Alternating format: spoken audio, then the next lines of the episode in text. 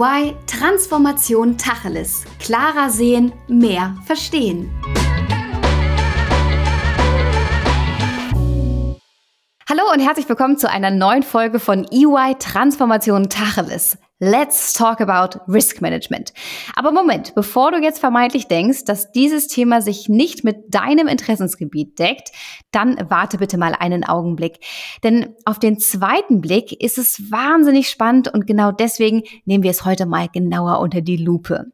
Ja, anhand von Beispielen wollen wir verstehen, warum zum Beispiel das Medienmanagement beim Risk Management eine Rolle spielt und was es eigentlich bedeutet, wenn ein Unternehmen plastikfrei werden möchte.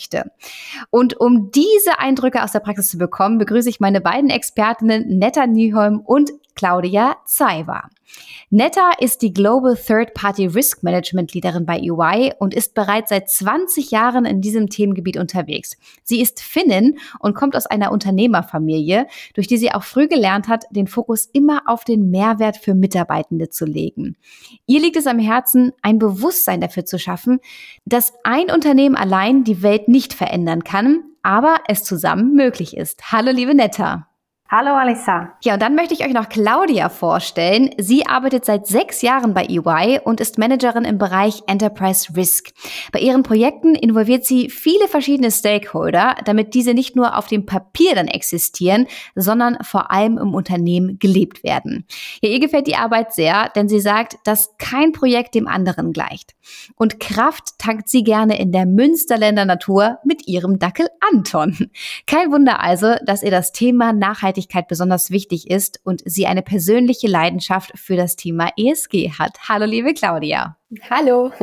Schön, dass ihr beiden heute mit dabei seid. Und ich würde sagen, wir starten mal direkt mit unseren Entweder-Oder-Fragen. Seid ihr schon bereit? Na klar. Logo. Let's go. Also Frage Nummer eins.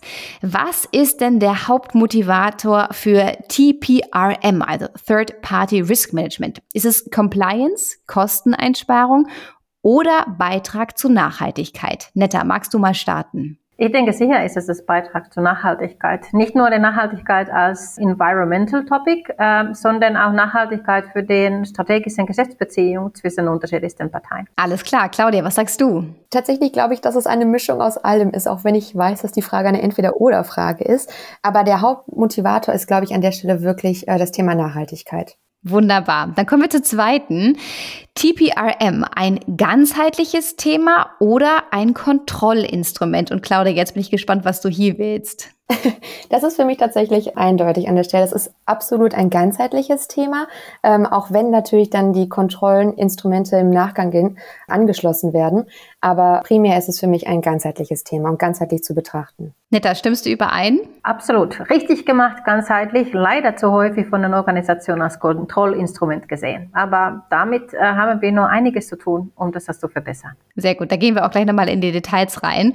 Aber erstmal kommen wir zur dritten Frage und da möchte ich von euch wissen, die Verantwortung für TPRM im Unternehmen besser auf alle verteilen oder einer Person geben? Netter ganz klar auf eine Person erstmal geben, wer das weiter delegieren kann. Sonst gibt es keine Eigentumschaft darüber hinaus und die Sachen werden einfach nicht erledigt. Claudia, was sagst du? Zu viele Köche verderben den Brei an der Stelle absolut. Es muss jemand geben, der das Ganze wirklich ähm, anleitet, aber wichtig auch wirklich viele verschiedene Stakeholder mit einzubinden. Aber nichtsdestotrotz muss jemand auch den Kochlöffel in der Hand halten. Ja, da seid ihr euch ja beide wirklich sehr, sehr einig bei den Entweder-Oder-Fragen. Lasst uns mal in die Details einsteigen und damit wir überhaupt ein gemeinschaftliches Verständnis schaffen, vielleicht einmal die Frage, was ist denn eigentlich Third-Party Risk Management und was genau schaut man sich dabei an? Third-Party Risk Management ist tatsächlich ein Zungensprecher äh, und deswegen über, über Deutsch könnte man eigentlich dazu sagen, dass das ist die Risikomanagement der Drittparteien. Was bedeutet das, wenn wir ein Unternehmen anschauen und denken äh, über die Grenzen des Unternehmens? Es gibt keine Unternehmen, wer alleine etwas gestalten könnte, sondern die haben immer wieder Drittparteien, mit welchen die Kollaboration durchziehen und durchführen. Ob es jetzt Lieferanten sind, Kunden sind, äh, regulatorische Organisationen oder verschiedensten Institutionen dieses Welt. Der Unternehmen muss mit agieren in diesem Ökosystem mit verschiedensten Drittparteien. Und das äh, Third-Party Risk Management gestaltet den Zusammenarbeit so, dass das möglichst risikofrei und möglichst zielorientiert für alle Parteien ist, so dass man die gemeinsamen Ziele, was man häufig vertraglich vereinbart hat, wo man die Konditionen äh, heruntergegliedert hat, tatsächlich compliant, effizient und effektiv durchziehen kann. Und das ist das, was das TPRM äh, sozusagen macht. Wir validieren, was sind die unterschiedlichsten vertraglichen Klauseln zwischen den Parteien, schauen, wie wurden diese operationalisiert und ob die Vertragsparteien den tatsächlichen Mehrwert er erreichen, was original gewünscht wurde, beziehungsweise gibt es weitere limitierende Maßnahmen, Regulatorien, gesetzliche um äh, Bedingungen, welche die gemeinsam auch in deren Kollaboration berücksichtigen müssen. Ich würde zu dem ganzen Thema noch etwas ergänzen, denn tatsächlich ist es so, dass sich viele nichts vorstellen können, was unter Third-Party Risk Management eigentlich dazugehört. Und letztendlich dadurch, dass wir in einer ähm, so globalisierten Welt leben und wirklich viele verschiedene Firmen in einer Firma quasi noch embedded haben, gibt es fast keine Firma, die nicht noch mit einer Third-Party-Risk-Management hantiert. Beispielsweise selbst ähm, Schulen haben schon Third-Parties, mit denen sie umgehen, äh, so wirklich der kleine Kosmos, als auch wirklich ähm, größere Firmen, DAX 30 Unternehmen, die einfach noch viel, viel mehr Third Parties mit involviert haben. Und das Ganze versuchen äh, wir gemeinsam mit unserem Kunden noch besser umzusetzen und dort ähm, gewisse Zyklen zu erstellen, um dort ein ganzheitliches Bild zu haben. Ja, spannend, dass es wirklich so weit verbreitet ist, dass sogar Schulen sich teilweise damit auseinandersetzen. Ihr habt ja kürzlich eine globale Studie durchgeführt. Worum ging es denn dabei und was waren da eure Erkenntnisse bzw. Highlights? Die Studie ist etwas, was wir einmal im Jahr tatsächlich durchziehen und weltweit über alle möglichen Industrien und unterschiedlichsten Unternehmensgrößen. Worum es geht dabei, ist, dass wir wollen einfach Informationen erreichen von den Märkten. Was sind die, gerade die wichtigsten Punkte für, für unseren Kunden äh, in deren gesamten Lieferketten? Ob es über die Organisation und Governance geht, welche Kontrollen oder wie zentral die unterschiedlichsten Unternehmen arbeiten mit deren Third Parties. Oder ob es darüber geht, zum Beispiel, wie viele von unseren Kunden haben berücksichtigt das Nachhaltigkeitsthema, dass das ESG oder CSRD oder LKSG hier in, in Deutschland. Wie viele Unternehmen stellen Fragen über die Nachhaltigkeit für deren eigenen Lieferanten, um deren eigenen Rating auch damit einfach tatsächlich verbessern zu können. Darüber hinaus, was wir immer wieder sehr interessant finden, ist, dass welche Daten und welche Technologien anwenden unseren Kunden äh, und deren Lieferanten zu den gemeinsamen Kommunikation. Ich finde es immer wieder spannend, dass fast 50 Prozent sagen, dass aus den verschiedensten Thematiken werden tatsächlich immer noch heutzutage manuell zusammengestellt und nun validiert. Oder aber auch zu sagen, dass das wie 38 Prozent von unseren äh, beantwortenden Unternehmen gewährleistet haben, ist, dass nur sehr selten werden Fragen tatsächlich für das Nachhaltigkeit angefragt. Die häufigsten Fragen in den Third-Party Risk Management beziehen sich immer wieder über Data Privacy, Cyber Security oder dann die finanziellen Aspekte und, und Kreditwürdigkeit von den unterschiedlichsten äh, Akteuren. Die Studie ähm, kommt immer wieder sehr gut an, insbesondere bei, bei kleineren Unternehmen an. Und warum finde ich das immer wieder als, als gute Bausteine für unseren Kunden, ist deswegen, dass es, man kann halt so viele lernen, was die anderen schon gemacht haben und welche Themenblöcke die tatsächlich schon bearbeitet haben. Und, und somit dann halt einfach lernen, wie man den eigenen Governance vielleicht ein bisschen smarter machen kann. Was sind die kritischen Bausteine? Was sind die Tolpersteine bei den Zusammenstellung von den Eigentumschaft sozusagen innerhalb des Organisations. Ob es ein Thema für den Procurement ist, für den Legal, für den Compliance oder für den Risk Management oder für den allen in einen Zusammentakt. Ja, Claudia, gibt es da noch irgendwie Ergänzungen, weitere Projekte? Das Thema ist ja wirklich so vielfältig und wir hatten ähm, auch noch ein weiteres Projekt, wo wir quasi unserem Kunden dabei geholfen haben, ein Konzept mit aufzusetzen, was sich im Rahmen von ESG quasi ein ähm, Assessment widerspiegelt, dass verschiedene äh, weitere Händler des Unternehmens wirklich innerhalb dieses ESG-Assessments messen können, um dann wirklich auch das ganze Unternehmen, ich möchte mal sagen, top-down nachhaltig zu gestalten und dort wirklich viele verschiedene Faktoren mit ähm, zu berücksichtigen und das Stück für Stück im Unternehmen weiter zu etablieren und umzusetzen. Also auch wirklich sehr vielfältig, aber ähm, auch da spielt das Thema TPRM wieder eine wichtige Rolle, ähm, wo wir da die Verknüpfungsstelle suchen.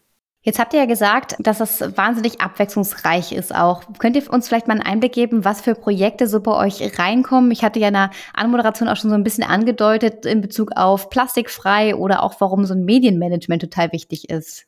Vielleicht kann ich mit dem Plastikfrei tatsächlich anfangen. Einer von unseren Kunden äh, will als ein Teilprogramm äh, für deren Nachhaltigkeit plastikfrei werden. Nur blöderweise ist der Hauptprodukt gerade aus Plastik gebaut.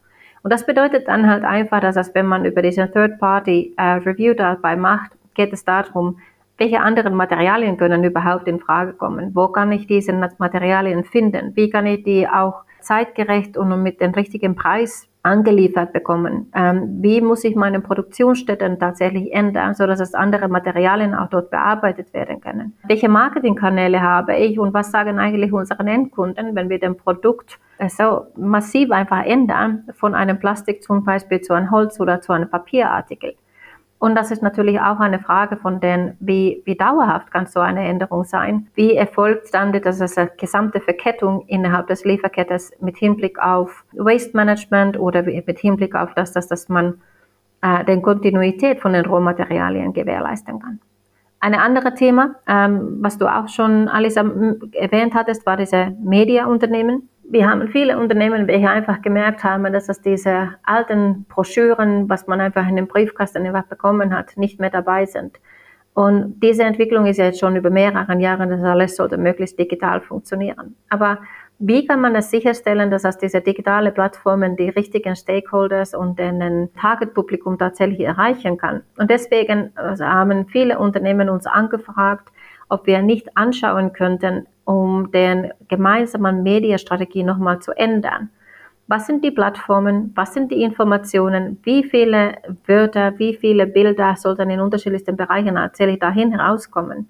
Was kann man nochmal wiederverwenden? Was hat das für eine Auswirkung für den Consumer Behaviors? Wie kann man sicherstellen, dass die Daten, welche immer wieder in unterschiedlichsten Medien tatsächlich kursieren, korrekt und richtig sind, so dass das die Endkunde dann auch den, den richtigen Entscheidungen äh, auftreten kann? Das sind nur ein paar Beispiele. Ja, total spannend, wirklich, wie, wie vielseitig das auch ist.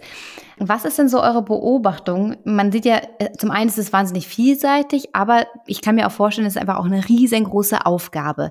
Welche Fehler entdeckt ihr häufig, die gemacht werden, um diese Riesenaufgabe des TPRMs überhaupt zu bearbeiten? Ich persönlich finde, dass ein Fehler ist, dass man das nur von ja, etwas engstirnig betrachtet und gar nicht das Große und ähm, Ganze letztendlich sieht. Vielleicht, wenn man Jahre zurückgeht, war es oftmals so, dass man äh, das Unternehmen sich eine Third Party ausgesucht haben, die vielleicht am günstigsten produzieren etc. Wir erleben aber jetzt gerade wirklich einen enormen Wandel. Da schwimmt natürlich auch die ESG Methodologie nur noch mal rein, dass der Endkunde auch ganz andere Erwartungen an ein Produkt hat. Und das Endprodukt ist natürlich auch ein Sammelsurium letztendlich vieler verschiedener Faktoren. Und diese ähm, werden natürlich auch der ESG-Konformität natürlich nochmal abgesichert es sind nicht nur die, der Kostenfaktor, sondern auch, ob der Zulieferer oder die Third Party gewisse Standards mit anhält. Wir reden da jetzt nicht nur von einem ähm, Waste Management, was man sich vielleicht besser vorstellen kann, sondern auch wirklich, ob da verschiedene Menschenrechte nochmal eingehalten worden sind in dem Unternehmen. Und das finde ich tatsächlich jetzt über die Jahre hin schön zu sehen, dass der Endkunde einfach andere Erwartungen anstellt und dass es ähm, zu einem Wandel auch im Third-Party-Risk-Management einfach kommt, weil dort andere Erwartungen an eine Third-Party gestellt werden. Ich denke auch, dass das wichtigste Änderung, was wir halt einfach in den Märkten gesehen haben, ist diese Bewusstsein. Viele Endkunden sind sehr bewusst darüber, woher kommen deren Waren tatsächlich, äh, in welchen Umständen wurde irgendwelche Produkte tatsächlich entwickelt oder produziert und stellen auch die richtigen Fragen, stellen die challenging Fragen dazu. Und deswegen viele von den Problematiken kommt eigentlich davon heraus, dass es unseren Kunden müssen immer wieder überlegen, für welchen Stakeholdergruppe wollen die jetzt tatsächlich kommunizieren. Was könnte das als kritische Information sein? Wie könnten die äh, sicherstellen, dass das der, der Hunger für Informationen auch tatsächlich berücksichtigt wird und, und die richtige Terminologie angewendet wird? Nichtsdestotrotz, wenn wir anschauen, was sind die häufigsten Fehler oder häufigsten Issues, was unsere Kunden haben, ist es schon interessant zu sehen, dass das, obwohl wir über Third-Party Risk Management besprechen, wo wir die Risiken bei den anderen außerhalb von unseren Unternehmen steuern und, und managen wollen, kommen die Probleme neun in zehn Fällen eigentlich in-house. Das bedeutet, dass, wow. ja, es ist, es ist unglaublich in dem Sinne, weil man denkt immer wieder, dass das man halt als eine Einheit gegenüber den, den Liefer Lieferanten einfach nochmal agieren möchte. Aber es kommt sehr häufig davon heraus, dass das man sehr stark Expertise braucht, ob es über Cybersecurity geht oder Information Security, ob es über bestimmte operative Geschäftsprozesse oder Rohmaterialien geht, ob es über die Zusammenarbeit oder juristische Anweisungen geht, welche man einfach erfüllen muss. Und die, die meisten Organisationen haben das Problematik, wie bringt man alle diese mitwirkenden Mitarbeiter zusammen in eine Form, was möglichst effizient und effektiv tatsächlich ist. So dass das jede Businessbereiche das davon heraus bekommen kann, was denen noch ein bisschen stärker macht, ein bisschen besser macht und was die Opportunitäten, die da außen existieren, nochmal sich verstärken. Stattdessen, dass das man immer wieder tatsächlich, wie man immer wieder sagt, über Risiko, dass man nur den negative Auswirkungen bemisst, geht es gerade bei Third-Party Risk Management davon, dass man anschaut, welche Opportunitäten kann ich möglichst verwirklichen für meinen Unternehmen, so dass ich im Vergleich zu meinen, meinen Wettbewerbern besser dastehe oder dass ich noch einen besseren Produkt oder Service äh, in den Markt bringen kann, so dass es meine Endkunden dafür den Zufriedenheit haben. Deswegen der, der Reise, der Reise sozusagen für Third Party oder optimierte Third Party Risk Management es beginnt eigentlich von innen. Netta, du bist ja auch Global Leaderin für dieses Thema. Wie weit ist das Thema denn in anderen Ländern und was wird auch am meisten oder vielleicht auch am unterschiedlichsten diskutiert? Hauptunterschied ist, dass wenn man zum Beispiel sieht, wie in, äh, in amerikanischen Märkten, wie unseren Kollegen und unseren Kunden dort agieren, dort wollen wirklich die Unternehmen verschiedensten Bausteinen oder Business-Elementen in fremden Händen geben. Und in fremden Händen geben bedeutet dann wirklich von A bis Z. Von Design zur Durchführung, zur Implementierung bis zu dem Endprodukt äh, tatsächlich vielleicht sogar an den Endkunden geliefert worden ist. Äh, hier in den, den, deutschsprachigen Markt haben wir immer wieder unseren Kunden, die hier in verschiedensten Etappen in das Geschäftsprozess, in das Value Chain sozusagen mitwirken wollen und dadurch bestimmte Control Gates dahin aufbauen. Wenn wir, wenn wir anschauen, die unterschiedlichsten Industrien, ist es sicherlich so, dass das die Banken und die Versicherungsunternehmen, die geben sehr viel außer Hand, wollen sicherstellen, dass das Maintenance, verschiedensten Service-Dienstleistungen von den richtigen Organisationen und Unternehmen tatsächlich geliefert werden, so dass das dieselbe sicherstellen können, dass das das Core-Business von den Experten auch im Hause gemacht werden kann. Vielleicht eine, eine Punkt dazu, was wenigste, was wir sehen, ist tatsächlich und das Schwierigste ist in den Servicebereichen. Also die produzierenden Unternehmen, die machen mehr und mehr Outsourcing oder Co-Sourcing mit unterschiedlichsten Partnern oder Joint Ventures. Aber wo wir wirklich Unterschiede sehen, dass das Stück für Stück die Service-Dienstleistungsunternehmen auch dazukommen, wo die sagen, dass es, die finden es tatsächlich Mehrwert, wenn verschiedenste Serviceunternehmen zusammenkommen, gemeinsame strategische Ziele teilen, die Risiken auch gemeinsam managen äh, und uns sagen, wer hat welche Stärken, wer hat welche Schwächen, wie kann man sich gegenseitig dabei unterstützen und helfen und so dann auch auf den Markt agieren. Vielleicht können wir noch mal jetzt zum Ende einen Blick in die Zukunft gucken und ihr könnt uns noch verraten, wie sich das Thema Third-Party-Management noch in Zukunft weiterentwickeln wird.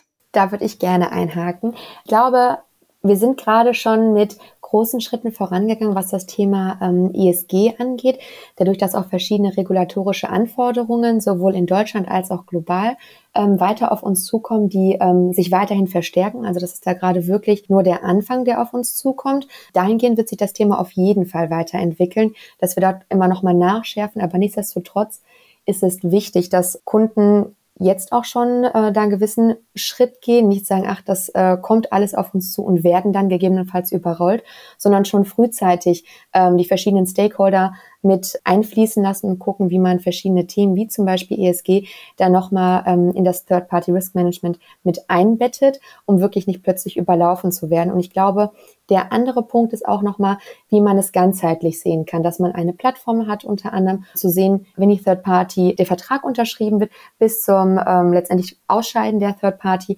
das ganzheitlich zu sehen, zu sehen, wie viele Third Parties letztendlich auch mit ja involviert sind in den verschiedenen Lieferketten, ähm, dass das nochmal ganzheitlicher betrachtet werden kann. Das sind, glaube ich, ähm, zwei große Themen, die uns in der nahen Zukunft auf jeden Fall ähm, enger begleiten werden. Ihr habt es wirklich geschafft, in dieser wirklich sehr, sehr kurzen Zeit äh, uns einen wunderbaren Einblick zu geben in dieses vielseitige Thema. Deswegen würde ich euch gerne jetzt zum Ende auch noch nach eurem Plakat fragen. Wir denken, stellen uns vor, dass wir in einer Stadt ein Plakat von euch vorfinden, welches ihr selber gestaltet habt. Und da gibt es eine Kernbotschaft drauf. Claudia, was wäre denn bei dir deine Kernbotschaft? Besser jetzt starten als zu spät anfangen. Sehr gut. Und Netta, was steht auf deinem Plakat? Ich muss an den drei Musketieren denken und sagen, one for all and all for one. Äh, wenn, wenn alle zusammenarbeiten äh, Richtung den gemeinsamen Ziel, ist es tatsächlich auch erreichbar und macht sogar Spaß und man kann sogar die Ziele übertreffen. Dass es Spaß macht, das habt ihr auf jeden Fall heute rübergebracht. Ich hätte mir nie vorstellen können, dass das Thema doch so vielseitig und spannend sein kann. Von daher ganz, ganz herzlichen Dank. Vielleicht habt ihr ja noch etwas, was ihr unseren Zuhörerinnen und Zuhörern mitgeben möchtet. Sicherlich, das, das, das lohnt sich immer wieder, das EYTPRM Survey anzuschauen in unseren ähm, Webseiten. Äh, aber auch wenn da junge Kollegen sind, welche überlegen, dass die würden gerne in das Third-Party Risk Management reinschnuppern oder, oder das EY-Welt sozusagen reinschnuppern. Wir suchen kontinuierlich natürlich weitere Mitarbeiter, welche mit uns den Third-Party Risk Management gestalten wollen. Wunderbar, dann schließen wir mit diesem Appell. Ganz lieben Dank euch. Und ja, falls euch diese Folge auch so gut gefallen hat, dann dürft ihr diese natürlich sehr gerne teilen, liken, bewerten. Und wir freuen uns natürlich, wenn ihr das nächste Mal wieder mit dabei seid. Und wenn ihr in der Zwischenzeit noch eine Frage habt oder auch mal einen Themenvorschlag, wo ihr euch wirklich mal Tacheles wünscht, dann schreibt uns gerne eine E-Mail an podcast.de.ey.com. Liebe Netta, liebe Claudia, es hat ganz viel Spaß gemacht. Herzlichen Dank euch beiden. Vielen Dank. Danke dir. das war EY Transformation Tacheles. Klarer sehen, mehr verstehen.